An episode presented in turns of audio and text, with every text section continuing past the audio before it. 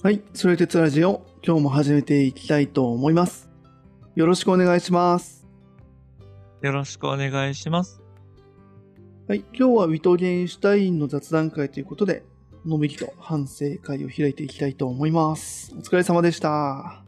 お疲れ様でした。いや、本当にお疲れ様でした。ね、台本作る方もね、お疲れさんでした。長かったね、やっぱね。そうですね。都合9回分ぐらいかな。あの、実は1回ちょっとね、うんボツにしたのがあったじゃないですか。あったね、うんうんそう。あの、最初の方でね、多分、あれか、論理哲学論考の話をしますよって言って、僕が作った台本があまりにもわかんなくて、そうだね、あの、世界と、あの、あれか、論ね理空間っていう論理空間ねか、あそこの下りの説明で、ね、うん完全にわからんみたいに なっちゃったよね。あったね。なっちゃったね。そう、なんか40分ぐらい喋ったけど、あダメだって言って、こう、あれね、あの、陶芸家がガシャーンってやるような感じで、もう やめだやめだみたいな。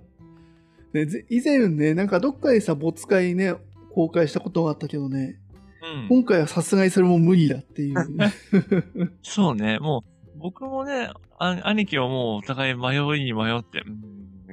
ずっとこう沈黙、それこそ沈黙してるよ。か語り得ないじゃなくて、ただ語ることができなかった時間みたいな。そうだね。あれ、思ったら、多分以前公開したのと違うのは、多分、うんハヤトの、ハヤトも今回結構さ、ウィトゲンシュタイン、こう、なんだろうな、結構学、勉強しながらというかさ、うん。結構こう、もう本読んで勉強しながら台本を作ってたからさ、うん、またね、そのせ読み進めることで理解も多分深まる部分があったりとかする中で、うん。ね、台本もちょっと悩みながら作ってたもんね。ちょっと忙しいとかね。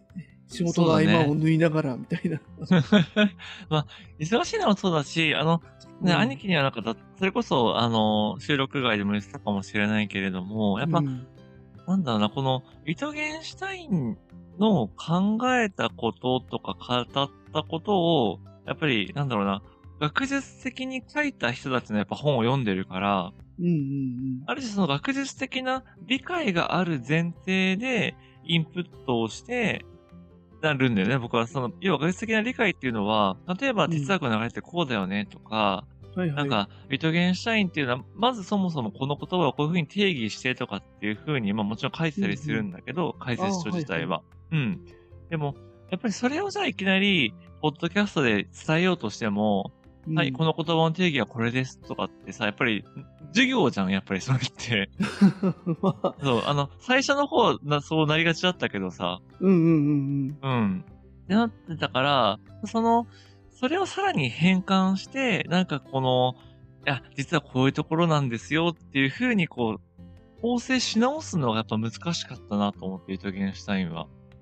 まあね、それ何でもそうだけどさ、やっぱりうんその聞いたことをそのまま伝えるのとさ、勉強して、それを自分の中で消化して、それをもう一回自分の形でアウトプットするのってさ、天と地ほどの差じゃん、やっぱり。まあまあ、そう、やっぱそうなんだなねと思った、そこ改めて。ちょっと、あれだよね、浸透させる時間がちょっと足りなかった いや、かな。出なかったし、難しかったね。いや、うんその、今回ね、ウィトゲンシュタイン多分聞いてる方もね、難しかったって思ってらっしゃると思うんですけど、うんまあ何が難しいって、そのウィトゲンシュタインの、その感覚やっぱかん、例えばその言葉に感じた違和感とか、やっぱりその哲学って、なんか疑似問題じゃないみたいな、普通の人だったらやっぱ感じないようなことからスタートしてるわけだよね。いやー確かに確かにそこが一番今回は面白かったなとは個人的に思うしね、ウィトゲンシュタインが感じた違和感がなんとなくここかみたいなとこが。そうだよね、そうだよね。そうね、リリンゴっていう言葉はリンゴというものを指しないみたいな、一番最初からさ、すごいつまずきがあったと思うんだけど、そうだね。うん。うん。でもやっぱウィトゲンシュタインは、やっぱそれを違和感として持って、やっぱそれを哲学でやる才能っていうかね、そういう力がやっぱあったわけだよね。でもやっぱそれを哲学のレベルじゃなくて、やっぱその実感のレベルで感じようと思うと、それは、まあ無理というか難しいよね。うん、まあそうだよね。確かにうん確かに。そう。でもなんかやっぱそれをなんとかやりたいとかできるかなみたいな、こむしろそれをなんとかやろうとしたんじゃない？最初はししなかったんだ。最初は哲学として兄貴に伝えようとして、えーあ、そうなんだ。うん最初の台本ではね、どっちかっていうと、いや、それはもう世界っていうのがあって論理あの、6空間っていうのがあるじゃんみたいなさ。なんかそういう、こう、そう、こっちに来いよみたいな感じで喋ってたんだけど、はいはいはいうん。やっぱそれは無理だっていうのは思って反省して、そう、あ、違う違う、やっぱりちゃんと、そういう、なんだ、ビート原子が何を感じたのかとか、いや、そもそも世界って、僕らが普段使ってる言葉を、ビート原子はどんな解像度で使っていたのかとは、定義しようとしたのかみたいな、そこが大事だよなっていうのに、こう改めて気づいたみたいな。なるほどね。うんちょっとあれだね、うん素人のくせにちょっと重りがあったんだな、ちょっと。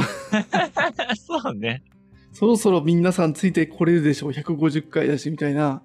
ちょっと、それは重りだね、ちょっとね。違う違う違う。あの、いや、多分ね、やっぱ僕の、やっぱ理解が足りなかったんだよ、単純に。うんうんうん理解が足りないから、うちに来てくださいってやっぱ思っちゃうわけよね。はいはい。まあ、ちょっとあれだよね。やっぱ、その学んだことをそのまま横にこううん伝えるというか、うんに近くなっちゃうってことはね、どうしてもね。そうはいはいからね。そう。限られた時間でね。あの、きついよね、でもね。理解してそれを自分なりにこう、ね。うん。ある意味こう勉強ではあるけど、やっぱね、台本作るってね、クリエイティブな作業な部分も出てくると思うからさ。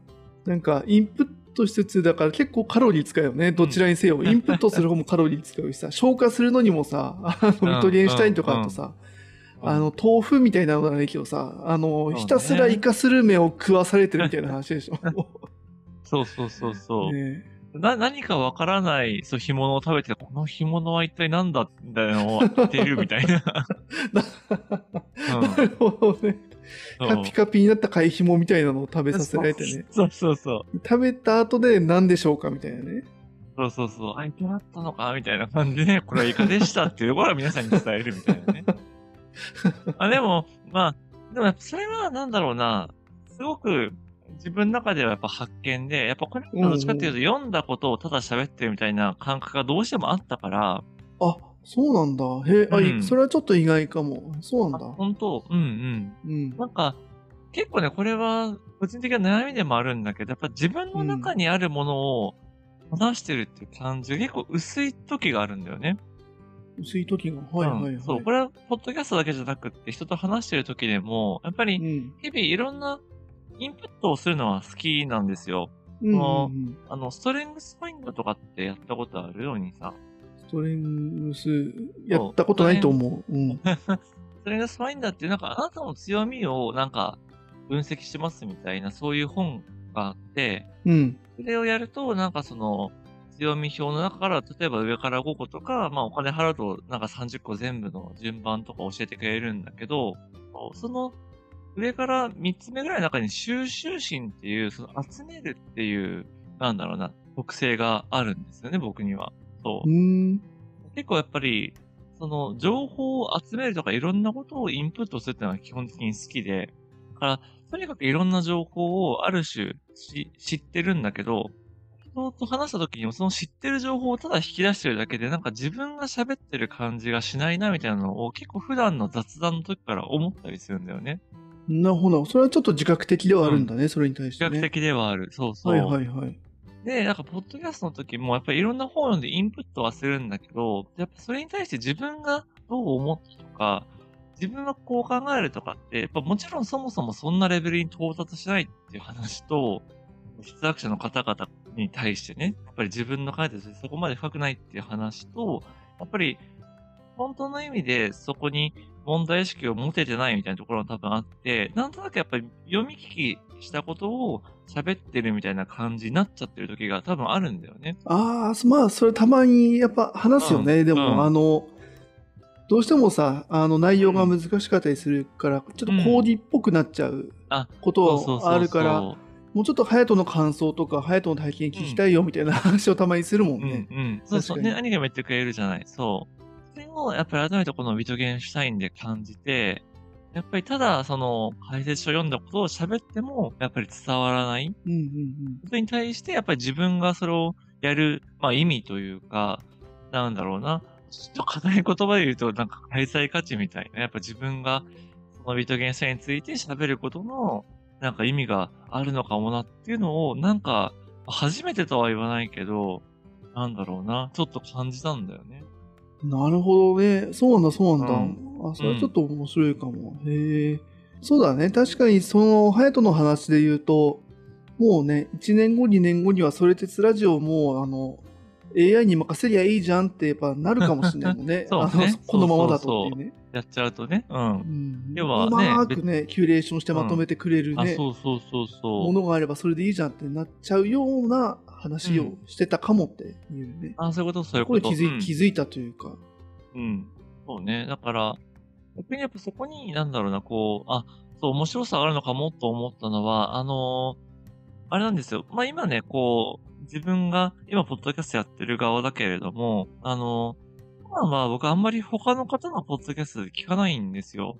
はいはいはい。どっちかっていうと、あのー結構聞くとやっぱり、ながら聞きみたいなのができなくって、しっかり聞いちゃうんだよね。うん。そうなんだ。はいはい。うん。なので、なかなかちょっと時間が取れなくてって感じなんですけど、あの、この前ね、ちょっと5時間ぐらい車で、あの、移動して旅行をした時があって、あと10月の3連休に行ってきたんですけど、ちょうど高速走る時とかに、あ、これポッドキャスト聞けるじゃんと思って、そう、あの、聞いてたんですよ。で、それが、あの、兄弟変人講座っていう、あの、京都大学にゆかりがあるとか、その、なんだ、含めて、いらっしゃった先生、教授の人たちが自分の専門について話すみたいなうんうんうんうん。やつで、なんか、サービスは戦いだとか、なんだろうな、その、生物学がどうだみたいなのを、その専門の方が話すみたいなやつだったんだけど、うんうんあれ面白いよね。確かに聞いたことある、うんあれ。うん。あるそうそうそう。あれすごい面白くて。そうで、ただね、なんかその中でやっぱり天文学のね、先生が出てきてたの。うんうんで、ただやっぱりその天文学とか、宇宙物理とかってなっちゃうと、もう専門的なところってもうほんと専門的すぎて、そのパーソナリティがぜ絶対ついていけないんだよね。うん。パーソナリティしかもあれあの、聞。き手か、うん、聞き手がついていけないんだよね。うん。まあ、パーソナリティもだし、パーソナリ聞き手側よね。聞き手側もそうだし、うんうんあの、リスナーも置いてきぼりになる可能性が高いって話だよね。そのそうそうそうそうも学術的な、ある意味最先端に近い人たちだもんね、兄弟の教授だからね。そう、そうそうそう、ほんと最先端。うん。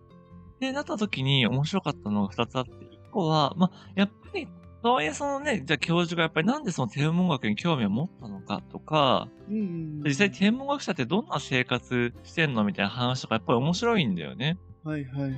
そう、なんか大学卒業して、なんかドイツに行って、アメリカ行って、イギリス行ってみたいな、こう、やっぱりあちこちの研究所を回って、イギリスはこんな雰囲気だったとか、アメリカは、やっぱり、すごく、なんだろうな、過去のことよりも未来のことを見てたとかっていう話も面白かったんだけど、もう一個が、やっぱ、そういう切り口になるから、宇宙人とか地球外生命体みたいなテーマになるわけよ。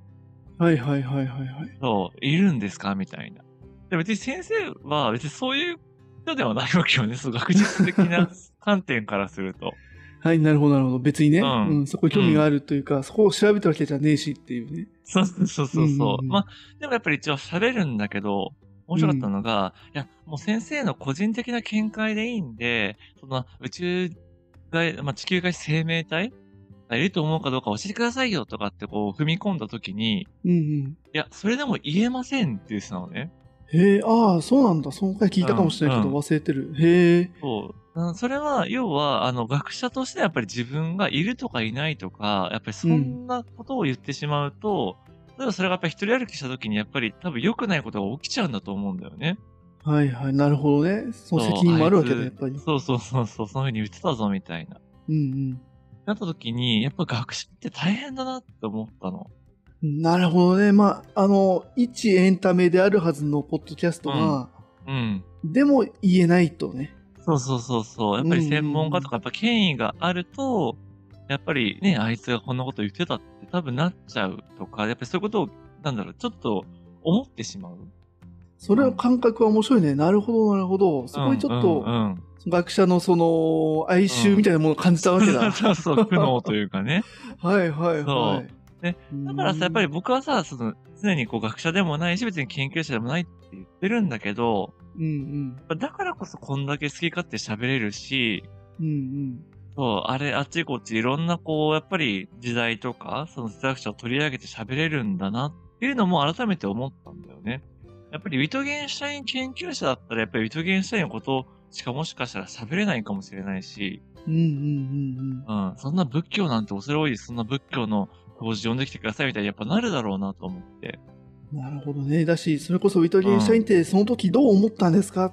そのね、うん。うん。これはもうあの予想でいいんで、みたいな、想像でいいんでって言っても、いや、それは言えませんってなる可能性があるわけだ。そうそうそう。ウィトゲンシュタインの専門家であってもね。専門家であればこそだと思う。はいはいはい。なるほど、なるほど。そう。っていうのを聞いて、あ、やっぱ学者って、なんだろうね。やっぱせせ言葉にやっぱ責任があるよね。やっぱそういう意味で言うと。うーん、まあ、うん。まあ学問、そうだよね。なんかあの、現象学と大きい会とかさ、現象学とか、うん。いろいろやっぱそれってラジオでの学問とは何かっていう話あったけどさ、うん。やっぱその学問っていうものをちゃんと定義したときに、うん。まあそれを、その道を極める人っていうふうにやっぱ考えるとさ、うん。確かにそうかもねって思うよね。あそ。の責任だったりとか自分のその学問ってものをどう定義してどうその中の道を極めていくかといううん中でね、本当的なことはできないっていうのは確かにそうかもしれないよね。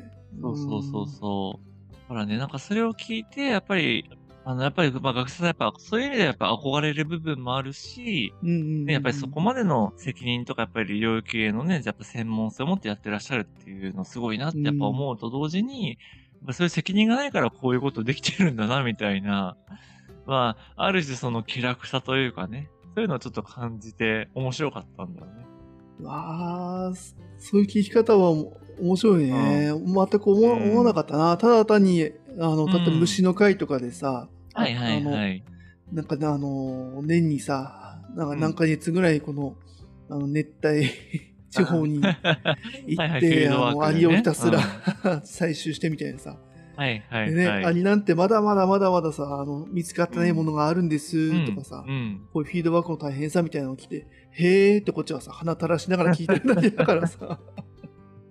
いや、まあね、それもやっぱ面白いけどねうん。でも確かに、あの、あれだよね、格闘技とかでさ、そうそう。うん。あの、やっぱりよくあるじゃん、どの格闘技が一番強いんだみたいなさ。ああ、はいはいはい。例えば、なんだろうな、ボクシングとキックボクシングと、例えば柔道とかがあった時にさ、うん。柔道の例えば達人に、柔道とボクシングどっちが強いですか結局のところ、はいはいはいこれはもうあの、自身の見解でいいんでって言ってさ、うん、確かに言えないよね。言えない、言えない。うん。そんなのはやっぱりさ、あの、ね、やっぱバキみたいなさ、漫画を描くとかさ、うんあの、うん、外野がわちゃわちゃ言って楽しむ。あ、あそうね。のね、居酒屋でああだこうだ言って楽しむみたいな、それが一番みたいな、まあ、全然違う世界なんだろうねっていうのを今の話聞いて思ったね。うんうんうんいや、そうだね。んエンタあくまやっぱエンタメなんだね、その辺になってくるとっていうのは。そうだね宇。宙人いるいないっていうのね。うん。そう。だからね、やっぱそれが面白かったし。あとね、なんかこれは、なんだけど、やっぱりその、で、一回やっぱりその聞き手の方も、いや、一回その先生が一番今知りたいこととか、本当にやってらっしゃることを聞かせてくださいみたいなので、やっぱりちょっとボール投げたんだよね。うんうんそしたら、やっぱりブラックホールの、その放射がうんぬみたいな話と、コーキング放射みたいな話があるんだけど、うん。うんうん。そういうような言葉とか、やっぱり概念とかが出てきて、おうおうブラックホールってそんないっぱいあるんですかみたいな、やっぱりそういう風な会話にやっぱなっちゃったんだよね。はいはいはいはいはい。そう。なんかそのパーソナリティの方は、もちろんその学者さんとのコミュニケーションは得意だけれど、やっぱりそれぞれの領域のプロではやっぱりないから、うんうんうんやっぱりそこの難しさというか、ディスカッションとか会話ってやっぱり難しいよな、みたいな。なんかそういうのもね、感じた。うん。今、ハヤトが言ってるのは、あのね、うんあのパーソナリティの方、すごいよね。すごくその、すごい。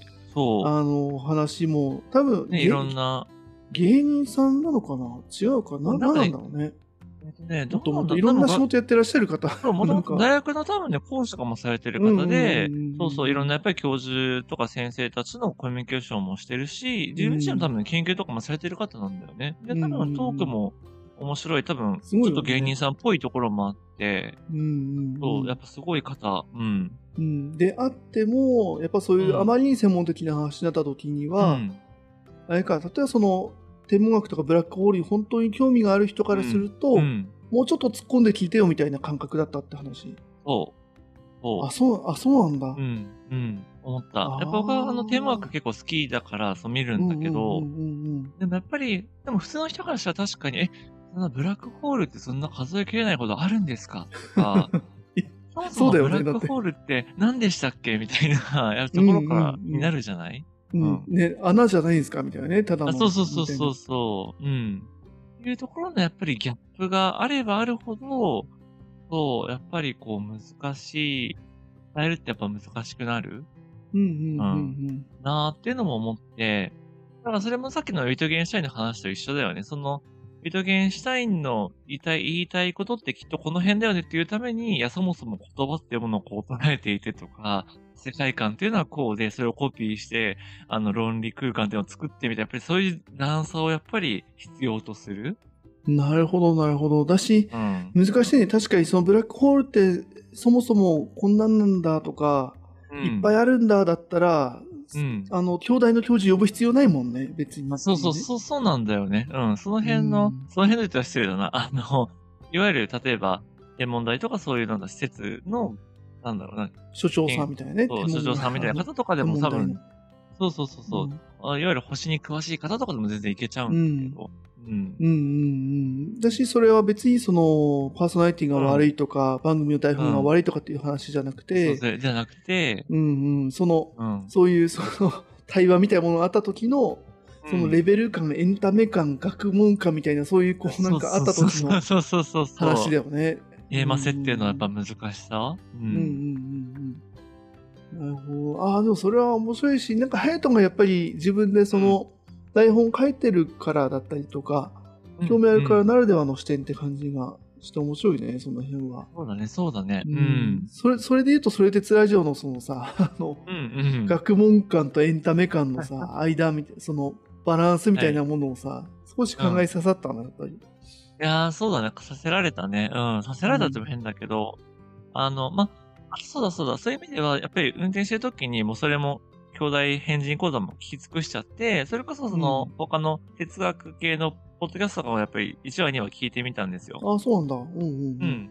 やっぱりそっちは結構エンタメ寄りというか、やっぱとっつきやすいな、いいなって思って、いや、本本当そういうのやりたかったな、みたいな。その、それ鉄ってさ、やっぱり、だって、それって哲学なのっていうさ、もともと日常にあるところから哲学を知るみたいな一応書いてるじゃない。書いてるし、あの、一応毎回テーマを最初にさ、あの、毎回あの、嘘ついてるなと思いながら言ってんだけど、ね、身近なテーマをきっかけにって言ってるからね。言ってる。そうう、んそうなんだよ。だから、うん本当は1年半前はそう思ってたよ。身近なテーマから、え、うん実はこれも哲学で考えたらこんな風に言えるんですよって言おうとしてたんだけど、うんうんうんそんな実力は自分にはないっていうことを早めに気づいてしまって。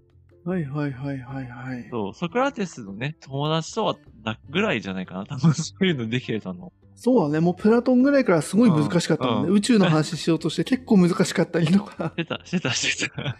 無理やり環境問題とかになんか繋げようとしてたつないでた。ね。SDGs みたいな、あったよね。そうそうそうん短かっていうね。そう。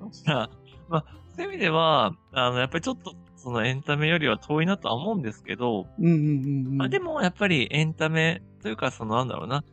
あんまり学術学術やっぱしたものに別に、まあできないし、やっぱしたくないなって思ったのもあるうんうんし、うんうん。まただ、なんだろうな、別に分かりやすくある必要ないなっていうのもちょっと思って。はいはいはい。それは、あの、これもね、その兄弟変人講座、ごめんなさい、今日兄弟変人講座の話しかもしかしないかもしれないんですけど、まあ、いっぱい聞いたしね。うんいっぱい聞いたし、面白かったんだけど、うんあの、サービスは戦いだってさっきちょっと言ったね、そういう話が、なんかサービス学の専門家みたいな方が来たんですよ。はいはいはい。そう、あ、でそもそもサービス学なんてあるんだみたいなね、話から面白かったんだけど、その、なんかテーマで言ってたのが、なぜ寿司屋のマスターっていうか、その、店主は不機嫌なのかっていう話をしてて、はいはいはい。そう。でもやっぱりなんかそう、高級なさ、寿司屋さんの、なんだマスターというかさ、その握る人ってちょっとさ、怖いイメージない？まあ、なんか職人って感じだよね。あの、接客業っていうより。うん。だった時でもさ、僕らは美味しい寿司を食べに行きたいわけじゃん。うんうんだったらさ、そのくつろいでさ、なんかそののんびりしたところでさ、美味しく食べたらいいじゃんって思わない？思わないっていうか、そういう話をしてて、あの、それ言われたらそうだよねって僕は思ったのよ。うん。まあ確かにレストランとかね、飲食店考えると、そこも含めて、うんおもてなしみたいなところも含めてって考えちゃうよね。そうそうそうそう。で、それがサービスじゃんみたいな感じだったんだけど、うんうん。その人のことは違うんですって言ってて、要は、例えばじゃあ逆に考えたときに、その店主がすっごいニコニコしてて、あ、どうもよくお越しいただきましたって言って、あの、こちらは今日すごく取れた、なんだ、美味しい、なんかエビですとかってこう、ポンって出されたときに、どう感じるかっていうと、うんうん多分、あなんかこの人、なんだろう、優しいけど、大したことなさそうって思うんじゃない？みたいな話をしたのね。ほうほうほうほうん。う。要は、なんかその、まさに今には職人って言ってくれたんだけど、うんうん。味わうとか食べるっていう時に、まさにその、普通だったら食べれないとか、そういう職人が握った、その価値のある寿司を食べに行ってるんだみたいな感じらしいんだよね。その要は高級なお寿司屋さんに行くということは。なるほど、なるほど。そう。はいそこで下手に出られて、ああだこうだいろいろされちゃうと、結局、自分はその店主よりも上になっちゃう。なるほどね。もうあのーもう店に入る前からその、そうな。主従関係みたいなのが逆転というか、そういうふうに定まっちゃうんだね。お客さそうんそうそうそうが上にね。そう。お客様になっちゃうから、そのある種自分よりも下のやつが握った寿司を食うみたいな体験になっちゃうと、そのなるほど時の価値が下がるんだみたいなことを言ってて、おお。なるほどねって思ったんだよね。ああ、面白いね。そうか、食べさせていただきに行ってるんだね、お寿司は、ね。そうそうそうそうそうそう。味合わさせていただいてるみたいな。おかしな敬語みたいなんだけど。うん まあでもそういうことだよね。あの、そうそうそ食いうそう。食いに行ってやってるんじゃなくてね。そうそうそうそう。だからやっぱり予約も取りづらいし、うん説明も少ないし、うんあの、なんか何出されてるかよくわかんない。次何が出てくるかもよくわかんないんだけど、それを美味い。しいって味わえるのがいいみたいな。なるほど。そう。で、なんかそう、あ今話しながら思い出した。で、そういうのっていろんなことにあるらしくって、例えばワインとかってさ、あの、ワインもすごいうんちくがいろいろあるじゃないなんちゃらの香りみたいなとかさ、その、風、なんだ、そよ風のような、なんか吹き通るとか、僕は全然語彙力がないから 言えないんだけど、今。あの、ソムリエのあの、あれでしょ、そうそうそうそう。味を表現する方法みたいなね。うんうんううんん。で、やっぱりあれも戦いらしくって、やっぱりワインをじゃあ飲んで、そういう風に語れるかとか、そういうことを感じられるかっていうことを楽しんでるんだみたいな話らしいのね。へえ、なるほど。そう。で、その学者の方がフランスとか、フランスだったかとかに行って、そのフィールドワークしたんだって、そういうちょっと高級なお店でワイン飲んでる人がどんな、なんだろうな、こう表現をして、その自分はワインに詳しいんだっていうことを主張してるかみたいな。おおなるほど、なるほど。んはいはいはい。で、行くと、さっきさ、僕、そのいろんな言葉で表現するって言ったじゃん。もうそういうレベルになると、言葉ですら表現しなくって、なんかこう、飲んだ時にちょっと眉を潜めるとか、はいはいはいはい。そう、うなずくとか、うんうーむって考えるとか、そういうので、俺は今分かったぞっていうのをなんか表現するんだって、みんな。うん。みんなっていうか、まあその。の、そういう高級なワインとかを飲んでる方は。ああ、なるほど。あのー、なんだろうな。にわかじゃなくて、あの、本当に好きな人も含むみたいなね、そうそうそう話ね。わかんないんだけどね、本当に、じゃあその高級店に来てるから、本当に好きな人なのか、にわかなのか、ちょっとわかんないんだけど、うんうんうんでもそういう仕草こそが良いとされている。うん。なるほど。よく見ると。うん。なるほどそうそうそうそう。っていう話をしてて、うんうん。だからね、あの、まさにそういうサービスは戦いだし、そういう、やっぱり自分は分かってるぞみたいなことも、やっぱり戦いであるみたいはいはいはいはな。い。うん。なるほどね。それはやっぱ、あれだよね。ハヤト、ほら、マーケティングとかで出たと思うけど、うん。うん。そこは面白いよね。やっぱ、あの、お客様にへりくだるのか、そうやってあの、お客さんにあの、なんだろうな、まあ、来てもいいようなのかね、うんうん、うん。食べさせてやってるなのか、そのやっぱ組み方っていうのはあるだろうしね。それがやっぱ寿司とかワインみたいな伝統的な文化みたいなものになってくると、ある程度こう格、なんだろうな、形が決まってて、ね、それが伝統的に受け継がれてるんだろうねっていうのを今の話聞いて思ったな。そうそうそううそう。んね。だからさ、やっぱそういうのがあるって面白いし、じゃあ例えばそれをさ、うんじゃあ、いいんだけどね、な例えばだったり焼き屋さんとかに応用できるのかとかさ、やっぱいろいろ考えるわけよ。いやー、なるほど。うん、そうやね。そう。じゃあ1個500円とあの、たこ、たい焼き屋さんを作ってさ、なんか、うんうんすげえ、何入ってるかわかんないけど、パンって出された時うんうんうんうんに、うんうん果たして嬉しいんだろうかみたいな。うん。まあね、高級食パンとかもね、あるしね。ああ、そうそうそうそそこはやっね。ぱね、逆の発想だよね。そのさっきの寿司で言うとさ、その伝統的な寿司から逸脱したのがさ、うんあのう、ん。な寿司グルメみたいなやつとか、あとまあ回転寿司であったりとか。回転寿司とかそうだよね。うん、なってるわけで、それと逆の発想だよね。そうそうそうそい一般的な食であるパンが高級化したらどうかとう。かさ、うん。あとおにぎりだよね、おにぎりが高級化したりとか、おにぎり専門店みたいなのができたらどうかみたいな、うん。うん。まあ、そううん。いう話になってくるね、ビジネスになってくるね。そうそうそうそう。うんうんううん。んやっぱりね、そういうのもね、やっぱりこう、やっぱり学術的なというか、やっぱそういう、なんだろうな、調査とか統計がやっぱあるっていうのがそもそもやっぱ面白いし、いやー、面白いよね。それもやっぱ言語化されればね、なるほどでさ、こうやって話に乗っかれるけどさ、うん。ね、じゃあそれに気づいてさ、自分で発信しろって言ったら無理だからさ。こんなね。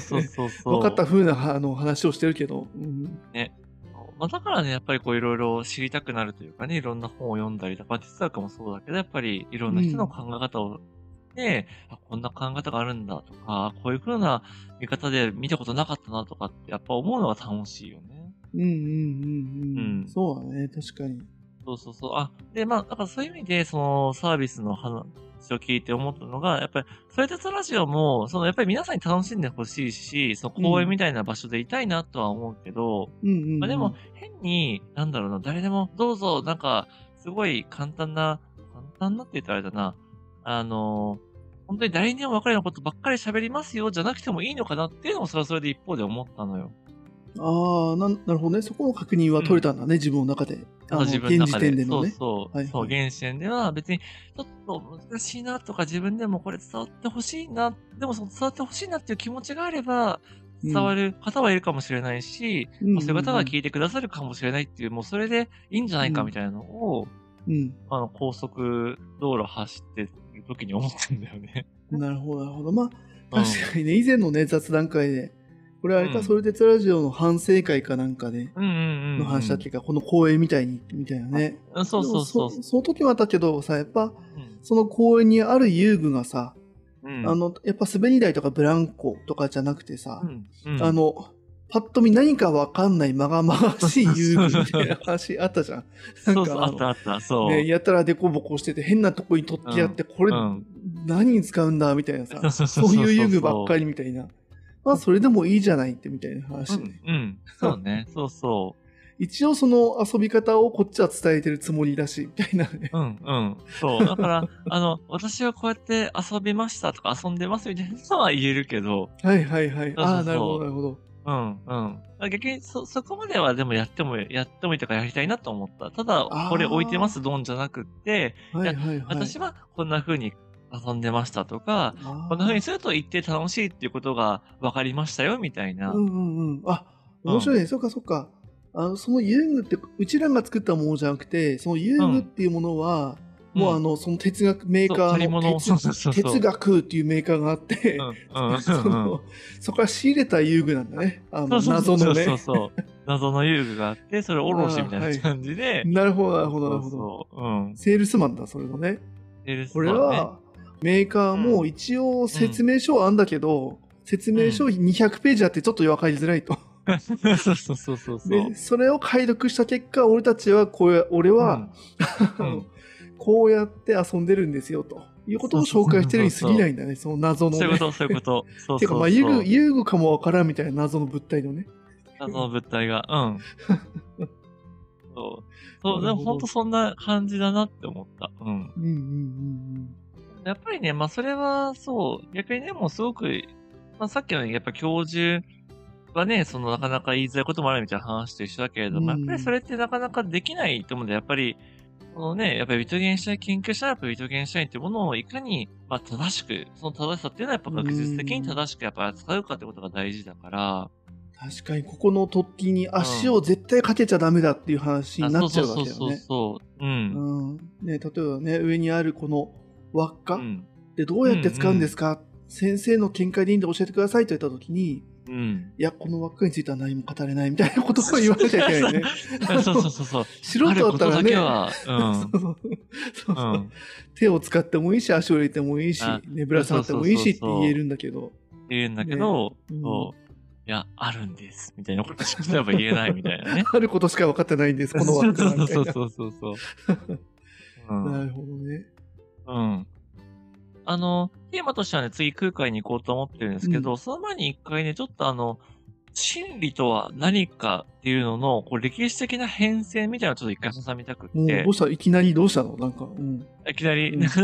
何かっていうと、あの、要はさ、あの、プログラマティズムとかでも、イトゲンシュタインとかでも、やっぱりこう哲学を乗り越えるとか、真理ってあるのないのみたいなことをちょっと唐突に言ってたと思うんですよ。うんうん。うん。で、もともとさ、その哲学好きですみたいなことを僕が言ってた時に、やっぱりこう、ある一つのもの、究極のものにたどり着きたいとか、その真理をやっぱ発見したいみたいな意味合いで、この真理っていう言葉を結構使ってきたと思うんですけど、さ、これ多分聞いてる方からすると、いや別にそんな真理とかって普段そんな考えないなとか、うん。まあ、言葉としてはね、もちろんわかるけど、まあそれをあるとかないとか、なんで哲学でそんなに、なんだろうな、そこのテーマについて、こう、言ってるのみたいな、そういう感覚になるんじゃないかなってちょっと思ったんですよね。うんうんまあ確かにね。ただ、たなんとなく使ってる感じはあるかも。うん。あ、そうそうそう。だし、逆に言うと、なんかプラグマティズムが真理がないとかって例えば言ったときに、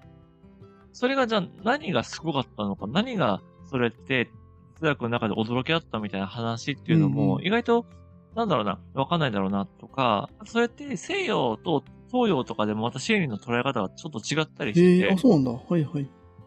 うん。そうです、そうです。なので、そういった意味でも、ちょっとその次、もう一回東洋というかね、あの仏教とかに、空海に行く前に、その真理ってそもそも哲学でどんな風に扱われてきた概念なのとか、ちょっと西洋と東洋でその扱いってどういう風に違うのとかっていうのをちょっとお話しさせていただくことで、なんかその、より全体像、その、これまでやっぱ西洋と東洋違うよねとかっていう風に、むしろ軽く言っちゃってたんだけど、いや、この真理っていうものを、なんだろうな、キーにすると、ちょっとそういう、まあ、さらに全体感がちょっとわかるというか、持てるんじゃないかなっていうのをちょっと思って。ああ、そうなんだ。ああ、それは面白そうね。確かになんとなくそのね、うんプログマティズムでさ、あの、真理はないみたいな話をした時も、多分前提として、やっぱそれってツラジオで聞いてきた、そのね、ソクラテス、プラトンが言ってたような、そういう話かなって、ふわっとしか確かに理解していなないなと思ったから。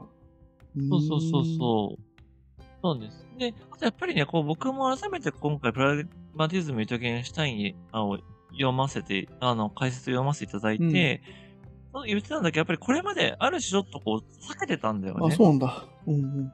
そう。要はやっぱり真理が一つだと思いたい人間だったから、はあはあそんな、ね、あの、なんだろうな、そうじゃないとか、これで、これまで哲学は疑似問題だみたいに言う人の話にあんまりこう興味なかったんだけど、うんうんうんでも今回改めて読んだらすごいなと思ったし、あ、なるほど、真理がないとか、あの、なんだろう、複数あるってそういうことかみたいなことを思って、すごいちょっと感動したいなのもあって、へえ自分自身、あ、そうなんだ。。はあはあ。うん。うん。そういうのも含めて、ちょっと雑談の続きみたいになっちゃうんだけども、今回ね、ちょっとそういう少し本当の意味での雑談だったので、ちょっと哲学にも絡んだ雑談みたいな。へえ、はいはいはい。ちょっと次回、心理でもテーマで話さませていただいて、その次から空海にちょっと行こうかなっていうのを思ったって感じでした。わかりました。了解です。じゃあちょっと空海行く前にね、一、回ちょっとまあちょっと先生、休憩、うん箸休め会みたいな感じでうんうん。はい。了解です。という回ということで、じゃあ次回も引き続き楽しんでいきたいと思います。それでは、引き続きよろしくお願いします。はい今回もありがとうございました。